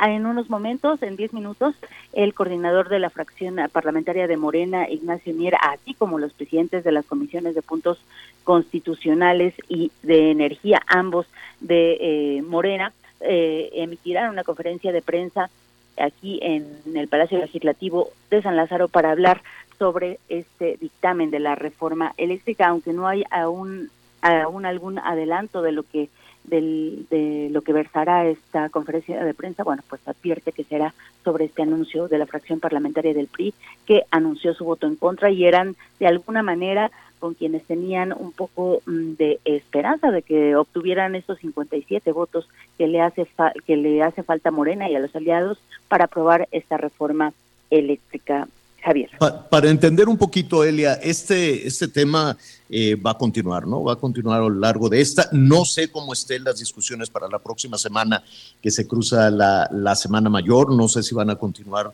las discusiones en comisiones o en el Pleno, pero en principio esta discusión de la reforma eléctrica fue en una comisión, no fue en el Pleno, ¿no? Fue en un saloncito, en una comisión, la Comisión de Medio Ambiente. Em, y ahí, de alguna manera, avalaron esta reforma eléctrica, aunque de manera paralela el PRI anunció que ellos no van a respaldar. De ahí la, la, confusión que puede haber en estos momentos. ¿Así es? Sí, te comento, Javier. La Comisión de Recursos de Medio Ambiente y Recursos Naturales únicamente tiene, eh, le fue tornada la iniciativa para opinión, es decir, eh, pues, eh, únicamente va a emitir una opinión sobre si es favorable o no en el tema medioambiental esta reforma. Esta opinión fue en sentido positivo a favor de la iniciativa presidencial. Sin embargo, las comisiones que van a dictaminar eh, esta iniciativa que envió el titular del Ejecutivo serán las comisiones de puntos constitucionales y de energía, que ya citaron para el próximo lunes 11 eh, de abril para discutir y votar el dictamen en comisiones con pues la, la intención de Morena y aliados de que pueda discutirse y votarse en el Pleno de la Cámara de Diputados el próximo 13 de abril, miércoles 13 de abril, y también con la intención de que al día siguiente, el 14, sea, eh, en su caso, en caso de ser aprobado aquí en la Cámara de Diputados, pues sea discutido y votado en el Senado de la República, por lo que pues el punto más álgido de esta discusión se estaría dando la próxima semana, justamente la Semana Santa. Y bueno, eh, ¿Tiene Morena y sus aliados, Morena, el Verde y el PT, los votos eh, suficientes, Celia? En comisiones, sí, Javier, en comisiones sí pueden aprobarlo por mayoría simple, eh, este dictamen de reforma eh, eléctrica, incluso pueden subirlo al pleno de la Cámara de Diputados, sin embargo, al momento de la votación no cuentan con los votos, les hacen falta 57 votos que necesariamente tienen que salir de alguna de las fracciones parlamentarias de oposición, ya sea del PAN, del PRI, del PRD o de Movimiento Ciudadano. Bueno, sabemos que PRD, Movimiento Ciudadano no cuentan con el este número de legisladores por los que los únicos partidos que les podrían dar estos votos serían el PRI y el PAN. El PAN ha, reiterado eh, sistemáticamente que votará en contra de esta eh, reforma y su única esperanza pues ya era la fracción parlamentaria del PRI que cuenta con 71 legisladores, de ahí podrían salir estos o eh, hubieran salido estos 57 votos, sin embargo, bueno, pues Alejandro Moreno, el presidente nacional del PRI, anunció también hace unos momentos que votarán en contra de la reforma eléctrica. Bueno, pues eh, el asunto va a ser muy intenso el resto de la semana y seguramente la próxima también, así es que estaremos ahí muy cerca de tu trabajo. Gracias, Celia. Gracias a ti, Javier. Estamos pendientes. Buenas tardes. Gracias, gracias. Gracias, buenas tardes. Bueno, pues así, así las cosas entonces con este tema de, con este tema de la reforma eléctrica. Lo vamos a, aquí de lo que se trata finalmente es de ver qué ventajas, independientemente electoral, pues, puede tener usted, ¿no? Puede tener las familias mexicanas. A final de cuentas, lo que queremos es una energía eléctrica de calidad y no solo cuando decimos una energía eléctrica de calidad, es no tener estos microapagones o apagones, ¿no? Este, estas variaciones en el voltaje. Y sobre todo ahora que están, estamos con los calorones encima y que hay que tener prendido el, ventilador, el aire acondicionado, el cooler, lo que usted quiera, pues le va a llegar o ya está llegando unos recibos del demonio, unos recibos altísimos por el consumo, por, por los picos en el consumo de energía eléctrica. Y lo que también queremos es modernizar el sistema para la generación de energía eléctrica y cuidar definitivamente sí o sí el ambiente. Son tres cosas que a los ciudadanos nos importan, nos interesan. A los políticos pues les interesarán otras cosas. Eh, por eso habrá que ver, ¿no? Para, como si, pues es que no sé si todos paguen la luz, ¿eh? Yo no sé si todos aquellos que tienen en sus manos toda esta decisión definitivamente batallen tanto como usted y yo en este tema de la energía eléctrica. Oiga, desde el fin de semana em, y desde hace ya muchísimo tiempo estamos viendo cómo se van agolpando las caravanas de migrantes y con las modificaciones que se están tomando en los Estados Unidos a propósito del COVID, ¿no? Donde ya habrá menos restricciones para la solicitud de asilo, pues eso fue un banderazo de salida para miles de personas que tratarán de llegar hacia los Estados Unidos cruzando por México. La mayor complicación de todo esto está en, eh, Chiapas. Se forman las caravanas, van de una ciudad a otro en, eh, los puntos eh, fronterizos del sur de nuestro país, se forman estas caravanas, se agarran a golpes con la Guardia Nacional.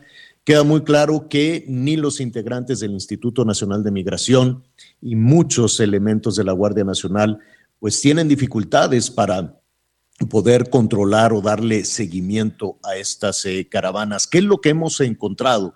Que de pronto hay un número enorme de migrantes, no solo centroamericanos, ahora hay mucho venezolano, hay mucho cubano, que al parecer pues tiene, tienen una posición pues en ocasiones un poco más agresiva que algunos centroamericanos y cuando decimos agresiva es que enfrentan, se enfrentan eh, directamente con elementos de la Guardia Nacional, que, ¿qué le digo? De los elementos del Instituto Nacional de Migración. Después se utiliza la palabra se disolvió la caravana.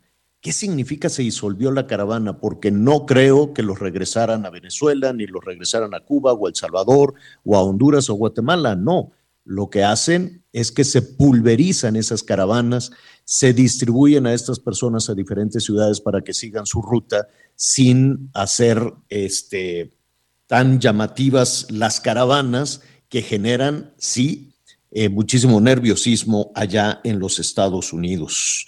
Pedro Gerardo, nuestro compañero Pedro Gerardo López, le ha dado acompañamiento a estas caravanas, ha atestiguado lo complicado. No es tan sencillo con estas temperaturas caminar por el asfalto, caminar en estas, eh, en estas rutas, en estas caravanas, para llegar o a la Ciudad de México, o a Veracruz, o a Oaxaca, o a Puebla mismo. ¿Cómo estás, Pedro? ¿Qué tal, Javier? Qué gusto poder saludarte. Sí, no es tan fácil y en realidad el último grupo muy reciente, como tú bien lo apuntabas, el viernes pasado partieron cerca de 500 de Tapachula con eh, justamente la, la sabedad de que ahora pues bueno, hay menos restricciones o van a haber menos restricciones en Estados Unidos, entonces bueno, ven un campo de oportunidad y se juntan y comienzan a caminar. Del fin de semana, después de los encontronazos con las fuerzas federales, finalmente un grupo se quedó en Álvaro Obregón, un poblado que se encuentra a 11 kilómetros del municipio de Tapachula. Sí alcanzaron a llegar, ahí se quedaron, se refugiaron en la iglesia católica y bueno, eh, comenzaron incluso a, para presionar, coserse los labios con tal de llamar la atención de las autoridades. Y bueno, finalmente después de todo ese asunto de los encontronazos, la autoridad nuevamente cede. Y hablan hoy de, que disolvieron justamente este contingente de cerca de 300 personas que se encontraba en este lugar. Y la solución para las autoridades fue ceder y darles estas visas, eh, se llaman, es una tarjeta por razones humanitarias, tarjeta de visitante por razones humanitarias, que les permite estar de forma regular en nuestro país y eh, los llevaron en autobuses desde Álvaro Obregón, el poblado del municipio de Tapachula, a los estados de Oaxaca y de Tabasco. Ahí dicen las autoridades, les van a realizar ese trámite, les van a entregar esta esta tarjeta por razones humanitarias y como tú bien lo decías también Javier, pues con eso ya muchos de ellos pues eh, continúan su camino, aunque bueno, eh, no hay una seguridad de que puedan transitar o llegar todos a, a los Estados Unidos porque también hemos visto como en operativos en el, norte del centro o en el norte del país son detenidas esas personas, Javier. Mm, oye, dime algo. Em, quiero suponer que ya las temperaturas, que ya el sol que, que empieza a provocar pues deshidratación y trastornos entre los migrantes.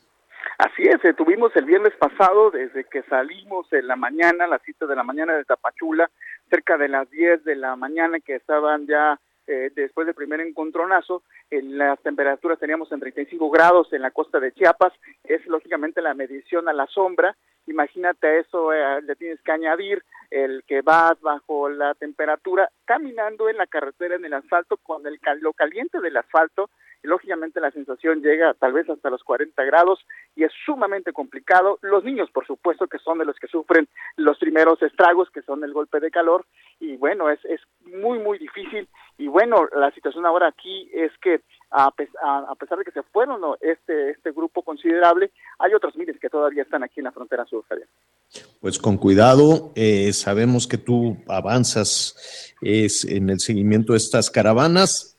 Estaremos en comunicación contigo. Un abrazo, Pedro, gracias. Un abrazo, Javier. Buenos días. Es Pedro Gerardo López, nuestro compañero allá en Chiapas, acompañando a estas caravanas de migrantes. Oiga, en un momentito más, saludos a nuestros amigos en Querétaro pues eh, manotazo que está dando el gobernador para cambiar a muchos eh, eh, funcionarios a prácticamente casi un mes o poquito más de un mes, ¿te acuerdas de, aquella, de aquella este, situación tan salvaje que se vivió en el Estadio Corregidora, Miguel? Sí, así, así es, Javier. De hecho, este, el día de mañana se cumple un mes de estos lamentables lamentables hechos y el, y el gobernador Mauricio Curi el fin de semana pues anunció pues que continúan evidentemente con las sanciones, que continúan con los castigos. El día de ayer anunció ya el pues el retiro de su puesto del secretario de Seguridad Ciudadana, del encargado de Protección Civil también estatal, a quienes acusó pues de no haber hecho un trabajo ordenado, coordinado y que por supuesto eh, pues se pudieron haber evitado los hechos que vimos el pasado 5 de marzo en el estadio de Querétaro. Regresando, si quieres, vamos con más detalles sobre todo de cuántos cateos van, cuántos detenidos, eh, parte de un discurso que da el día de ayer en redes sociales habla directamente a los criminales y les hace una invitación, ¿eh? les dice, entréguense, porque vamos por ustedes. No habrá lugar en donde se puedan esconder, en donde no los puede encontrar. Tarde o temprano van a estar enfrentando a la justicia. Pero, Así que, yo pero que se entreguen quién, los eh, integrantes de que se entreguen los responsables, las porras, que se entreguen los, responsables, más, más allá, los criminales, como él dice, los criminales que participaron. Se han revisado más de 400 videos, se han revisado varias imágenes y se habla de que por lo menos faltan unas 50 personas más que han sido detenidas. Hasta el momento van 32, se han realizado 46 cateos, Javier, pero todavía hay mucha gente que puede ser detenida y que tiene que ser detenida y es a quienes invita a que se entreguen porque se escondan donde se escondan, dice el gobernador Mauricio Curi, tarde o temprano los van a detener. Pero bueno, si quieres vamos a la pausa y regresamos con... Volvemos de inmediato.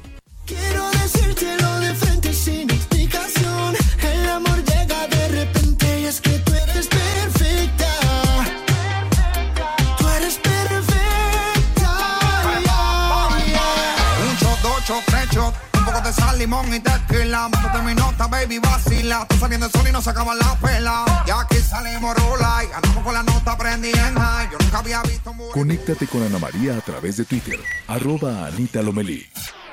Sigue con nosotros. Volvemos con más noticias. Antes que los demás. Heraldo Radio. La HCL se comparte, se ve y ahora también se escucha. Todavía hay más información. Continuamos. Las noticias en resumen. El INAI anunció que instalará una mesa de trabajo junto a la Federación Mexicana de Fútbol y a la Liga MX para analizar la implementación del Fan ID en los estadios. Esto con el objetivo de mejorar la seguridad en cada uno de los partidos y proteger los datos personales de los asistentes. La Secretaría de Hacienda y Crédito Público informó que del 2 al 8 de abril se eliminarán los estímulos fiscales a las gasolinas. Aún así, los precios de los combustibles son menores que en Estados Unidos, provocando un desabasto de este combustible en la franja fronteriza. Aldrin Miguel Jarquín Jarquín, alias El Chaparrito, identificado como el jefe regional del cártel Jalisco Nueva Generación en Colima, obtuvo un amparo que promovió contra su detención ocurrida el mes pasado en Zapopan, Jalisco.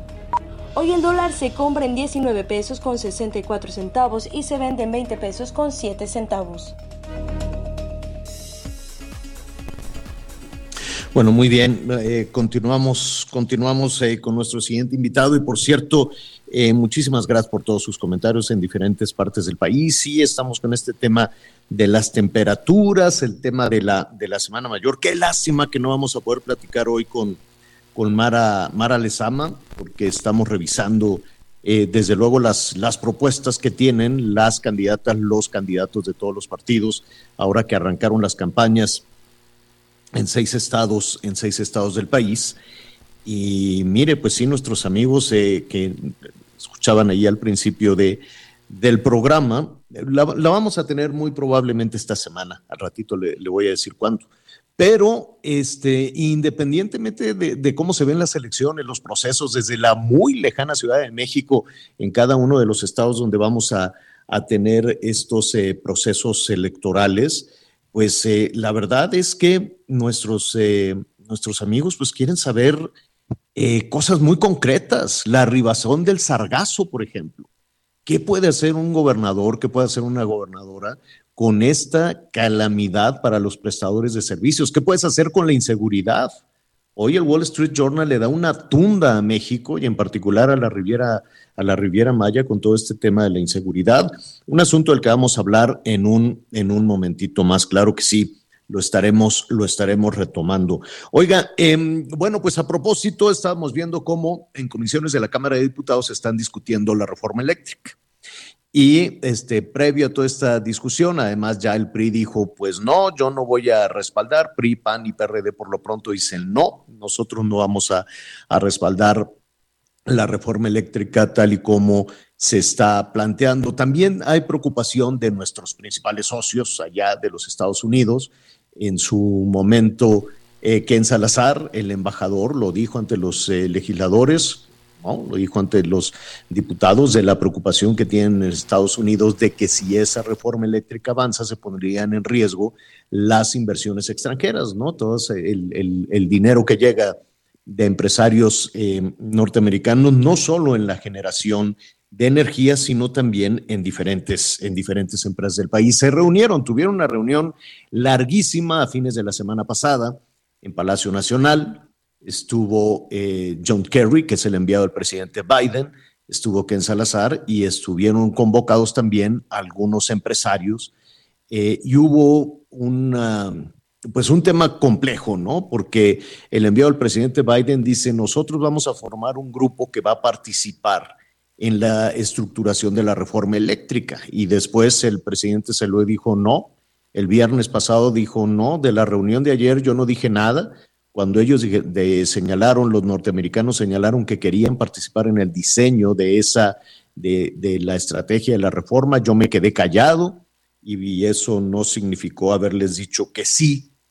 y se generó ahí una, pues no, no, no fue conflicto, pero fue un desmentido, ¿no? El presidente desmintió a John Kerry y le dijo, no, ustedes no van a participar de ninguna manera, pero no dijo nada más eso.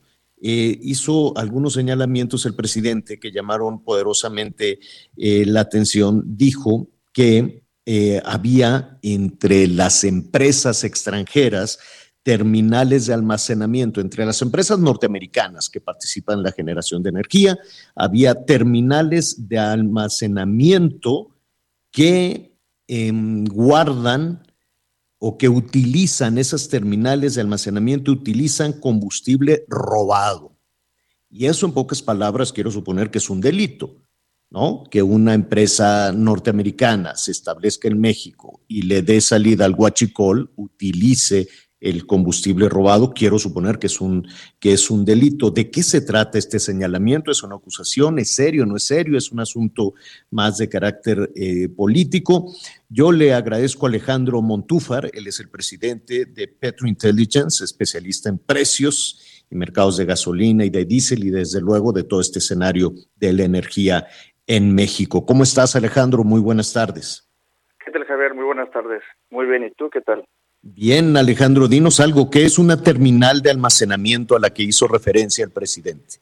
Fíjate, aquí hay que tener muy en claro que hay dos tipos de terminales. Hay una terminal que es un cilindro donde básicamente se guarda el combustible y hay otro tipo de terminal que es una terminal ferroviaria, donde llega un tren y hace trasvase del combustible a pipas.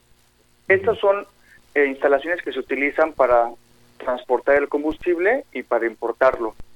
Lo que se comentó en la mañanera es una situación que viene desde hace, eh, un par de años. Existe un, problema de contrabando fiscal. ¿Qué es esto? Que se importa la gasolina y el diésel sin pagar impuestos. Esto se hace a través de la falsificación de pedimentos, declarar que el combustible es algún tipo de aceite, etcétera.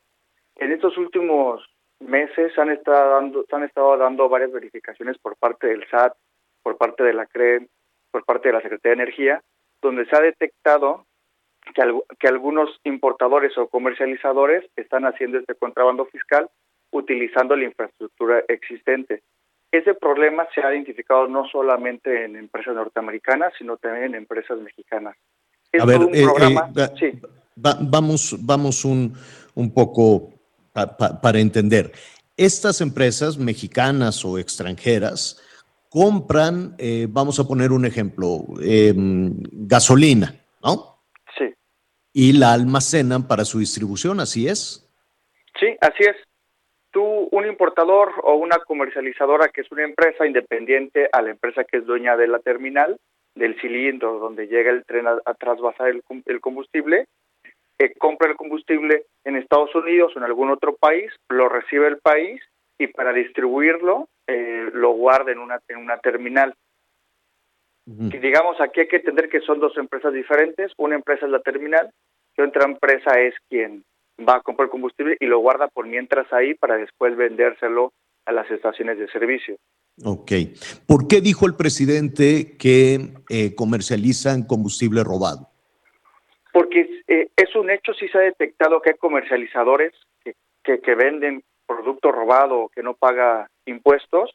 De aquí el, detalle es que este combustible, para distribuirse a lo largo del país, se utiliza en las terminales y sí se ha detectado en las visitas de verificación por parte de la Comisión Reguladora de Energía, por parte del SAT, que sí hay combustible que no pueden demostrar su procedencia ilícita. Eso sí ha pasado. Ahora, aquí una sugerencia que se les ha dado a las empresas de las terminales es que implementen controles internos para identificar cuando un comercializador está utilizando su infraestructura con combustible robado o de contrabando. Es esta parte que poco a poco se ha ido también mejorando en el aspecto regulatorio. El mismo SAT ha hecho muchos cambios para tratar de combatir el contrabando fiscal y el robo de combustible. Eh, si sorprenden a una, a una persona eh, no sé, en algún negocio, eh, vendiendo contrabando, vendiendo ropa pirata, tenis pirata o vendiendo alcohol adulterado, pues lo clausuran y lo meten a la cárcel. ¿Por qué en estos casos no? Mira, en estos casos sí se está haciendo. De hecho, eh, si revisamos de un año para acá, sí han cerrado varias terminales.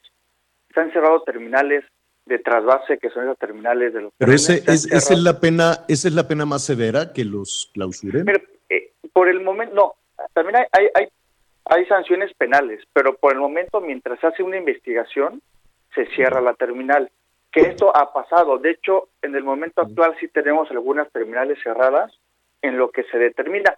Hay veces que se cierra la terminal se investiga y se uno se da cuenta que la culpa no fue de la terminal sino fue de alguien externo que metió combustible con papeles falsificados y la terminal no tuvo forma de, identificar. Eso también ha pasado, pero para determinar quién tiene la culpa si se, haya, si se lleva una investigación y durante ese tiempo se cierran las terminales. Que esto en el momento actual sí hay terminales cerradas porque hay un tema de investigar si hay contrabando o, venta de combustible robado que esté utilizando esa terminal para distribuir. Sí, llamó, llamó muchísimo la atención que fuera el presidente quien hiciera este señalamiento, básicamente una acusación hacia algunas de estas empresas de que estaban cometiendo, cometiendo un delito. Alejandro, estamos platicando con Alejandro Montúfar, presidente de Petrointelligence, esta empresa especialista en, energéticos, en combustibles. Alejandro, el, el robo de combustible definitivamente no se ha detenido y el robo de gas menos. Y queremos suponer que eh, la gasolina y el gas robado eh, sigue creciendo porque hay quien lo distribuye, porque hay quien lo compra. ¿Así es? Sí, lo digo, sucede porque si hay quien está comprando debido a que los precios ahorita están muy altos. Un contexto de precios altos motiva a que la gente voltee a ver precios más bajos a través de mecanismos no legales. Sin embargo, si hay que diferenciar que el robo, por ejemplo, en gas LP que en gasolinas es un poco distinto, o sea, sí son eh, mercados diferentes. Por ejemplo, en gas LP lo que se ha comunicado por parte de las asociaciones empresariales es que hay mucho robo de pipa con el combustible. En el tema de las gasolinas, que es lo que platicábamos hace unos minutos, eh, los robos se están haciendo tanto en ducto, que es, digamos, el famoso huachicol físico, que es perforar un ducto, y el otro tema es el contrabando fiscal, que es este huachicol fiscal de combustible que están importando sin pagar impuestos, eh, declarándolo como otro, otro líquido. Ahora, aquí me gustaría recalcar que sí hemos estado viendo nosotros cambios eh, por parte del servicio, eh, el servicio SAT de Hacienda para implementar controles volumétricos, es decir, implementar eh, software y equipos de medición para poder ver en toda la cadena de valor, es decir, desde quien comercializa, desde quien, quien importa, desde quien almacena, transporta producto, ver cómo se está vendiendo y cómo está fluyendo el combustible para detectar que en la venta final en la estación de servicio este combustible sí tiene una trazabilidad legal, que son cambios que se están implementando. Eh, finalmente, eh, eh, tratamos de, de estar en comunicación contigo para entender este señalamiento que le hizo el presidente a los eh, empresarios norteamericanos. Pero aprovechando la conversación contigo, ¿cuál es tu opinión sobre los precios de las gasolinas? No solo, no solo en, en- en el centro y sureste del país, en el norte también hay un tema de incertidumbre en ese sentido. Y, eh, y pues el, el respaldo que está dando el gobierno mexicano, las autoridades financieras, para evitar eh, que se dispare el precio de los combustibles. Mira, los precios actualmente son precios en niveles altos. Esto es un fenómeno global. En todos lados estamos viendo nosotros que hay malestar social, hay muchos incrementos, hay volatilidad. Esto es derivado de la recuperación de la COVID-19 y de últimamente el tema bélico. Sin embargo, en México sí estamos viendo que esta vol- volatilidad no está existiendo, no está existiendo porque el gobierno eh, tiene distintos mecanismos fiscales, que son los famosos estímulos al IEPS o Exacto. estímulos al IVA, al ISR, etcétera. Eso es lo que está generando que nosotros veamos estabilidad. Ahora, algo muy sonado ahorita es que está, empieza a haber desabasto en la frontera norte.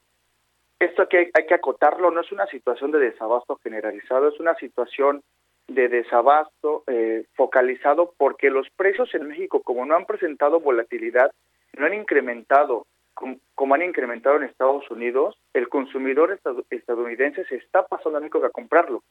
Digamos, esto es un beneficio complementario o un efecto complementario que se está dando por los estímulos, porque en México, como nosotros hemos evitado que in- el, el gobierno ha sacrificado recursos para que incremente los precios, eh, en el gobierno americano no lo han Con hecho. el subsidio.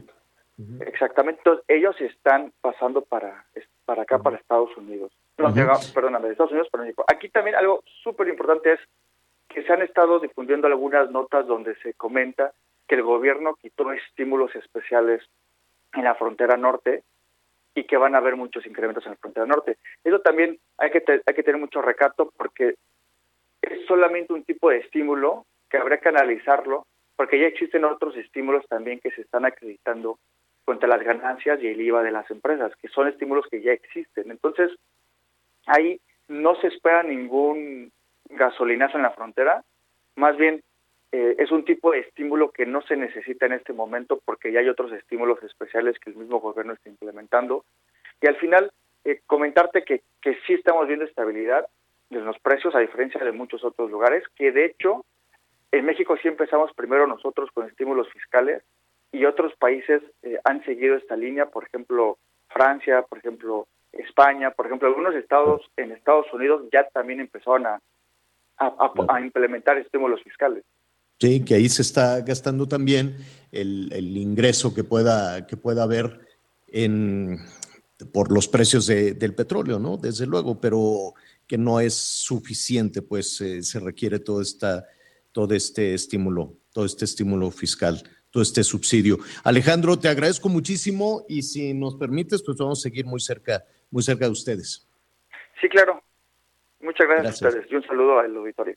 Gracias, es Alejandro Montúfar. Pues ahí está. Esa es la forma en la que están opera- operando algunas de estas empresas, vigiladas, pero sí fue muy severo. El presidente les dijo, ustedes están ahí con combustible robado. Eso, esa acusación severa surgió ahí el viernes, el jueves, el viernes pasado en Palacio Nacional. ¿Qué está pasando en Querétaro, Miguelón? Bueno, pues ya platicábamos, Javier, acerca de la destitución que fue anunciada por el gobernador Mauricio Curi, esta destitución prácticamente a un mes de estos hechos violentos, de estos hechos tan lamentables en el Estadio Corregidora de Querétaro. Ya solamente estamos en espera de que se anuncie finalmente quién quedará al frente de la Secretaría de Seguridad eh, Pública de la Secretaría de Seguridad Ciudadana del Estado de Querétaro. Y bueno, si te parece, vamos a escuchar cómo lo daba a conocer el día de ayer en sus redes sociales el gobernador Mauricio Curi, en donde habla de que hasta el momento se han realizado 46 cateos, hay 32 detenidos, todavía faltan varias órdenes de aprehensión por ejecutarse y hizo un llamado a los criminales, a los presuntos delincuentes involucrados en toda esta golpiza y en todos los desmanes, que se entreguen porque tarde o temprano, estén en donde estén, van a ser localizados y llevados ante la justicia. Escuchemos al gobernador Mauricio Curi. Las investigaciones continúan. La cronología de los hechos, la revisión de protocolos y el análisis normativo ha derivado en la conclusión de que hubo falta de planeación, ausencia de criterio y escasa capacidad de respuesta y medidas preventivas y emergentes que debieron tomarse. Estas responsabilidades recaen en entes privados, pero también en autoridades de seguridad ciudadana y de protección civil del gobierno del Estado. El 5 de marzo falló el equipo en campo, pero también se rompió la cadena de mando. En virtud de ello, he ordenado la sustitución del secretario de Seguridad Ciudadana, Miguel Ángel Contreras Álvarez, y del titular de la Coordinación Estatal de Protección Civil, Carlos Rodríguez Vela. Oye, Javier, aquí este, ya tenemos la información, ya aquí nos manda la información nuestro equipo, nuestro equipo de redacción. Ya tenemos nuevo secretario de Seguridad Ciudadana en el, en el estado de Querétaro. Iván Elías Pérez será el nuevo secretario y Javier Amaya, el nuevo titular de la Coordinación Estatal de Protección Civil. Ya fueron nombrados, ya fueron ratificados al cargo por parte del gobernador Mauricio Curi. Pero bueno, finalmente pues sigue, pues sigue esta limpia y no sé qué opinas acerca pues del reconocimiento de que se equivocaron, de que se equivocaron y que simple sencillamente las cosas no tendrían que haber salido de esta, de esta forma. Si es que, es, que es fundamental. Ese, yo, yo creo que asumir que puede, sobre todo en una administración que va, que va empezando y que se puede dar esta, que, que aunque estés empezando, aunque vas a la mitad, aunque esté muy, muy avanzado, siempre tienes la posibilidad de corregir. Y lo puedes hacer. Nada de que el costo político y qué va a pasar y que si hay elecciones y que no lo quiero cambiar y que si las presiones, los chantajes. No, tú modificas aquello que no funcione. Y, y, si es necesario decir sí me equivoqué, pues sí me equivoqué, por eso estoy corrigiendo.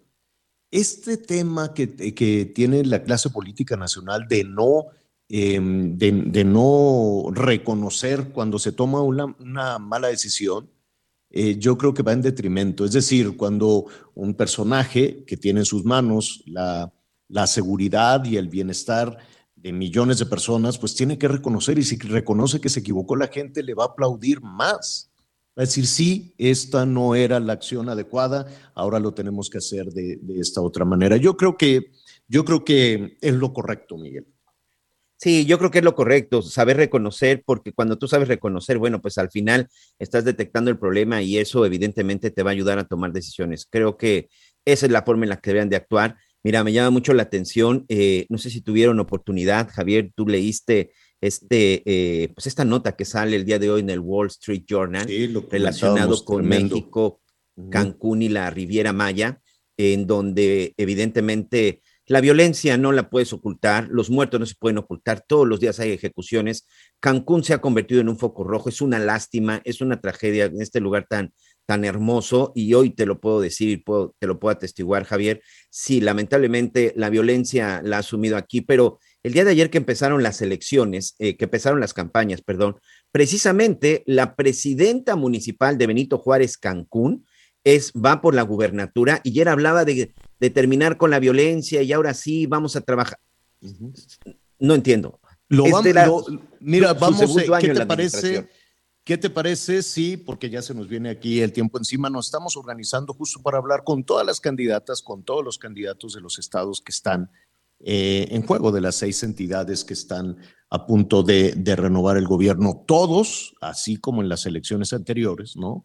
todos nos dicen que tienen eh, la fórmula.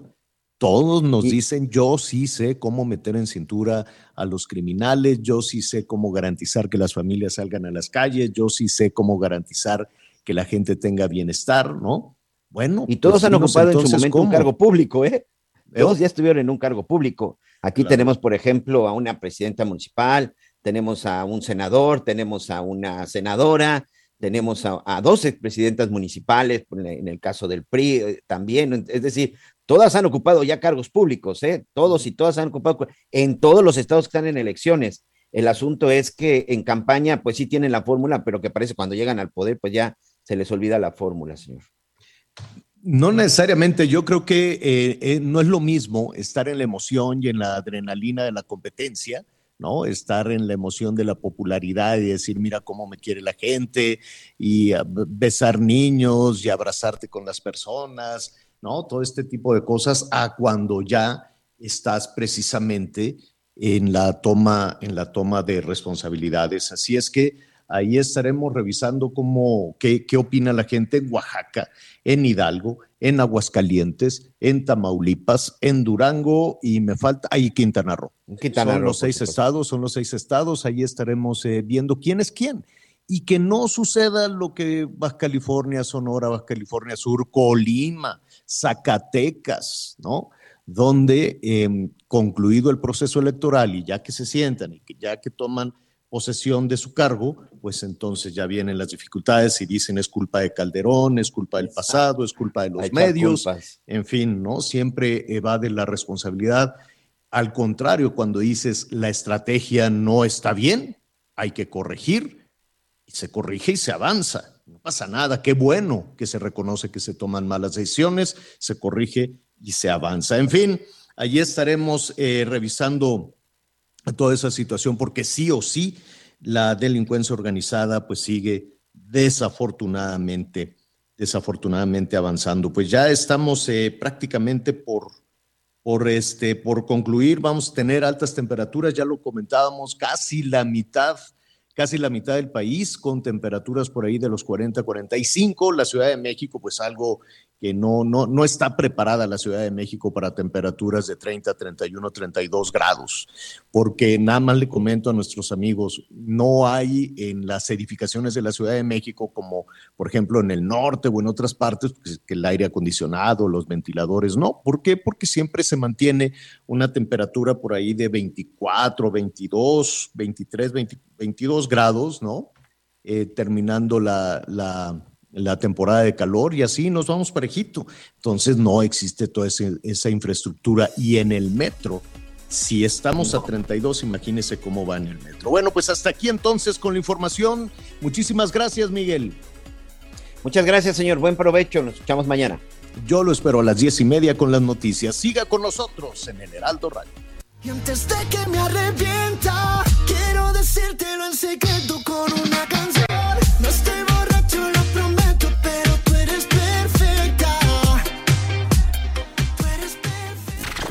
Gracias por acompañarnos en Las Noticias con Javier Alatorre. Ahora sí ya estás muy bien informado.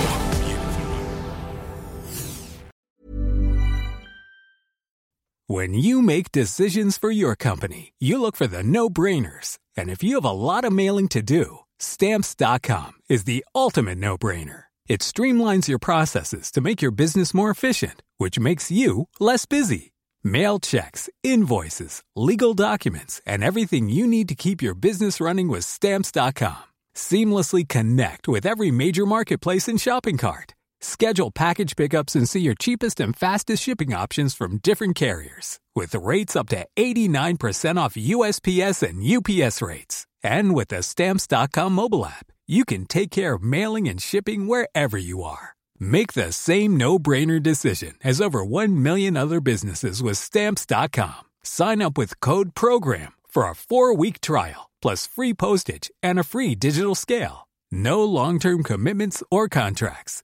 That's stamps.com. Code program.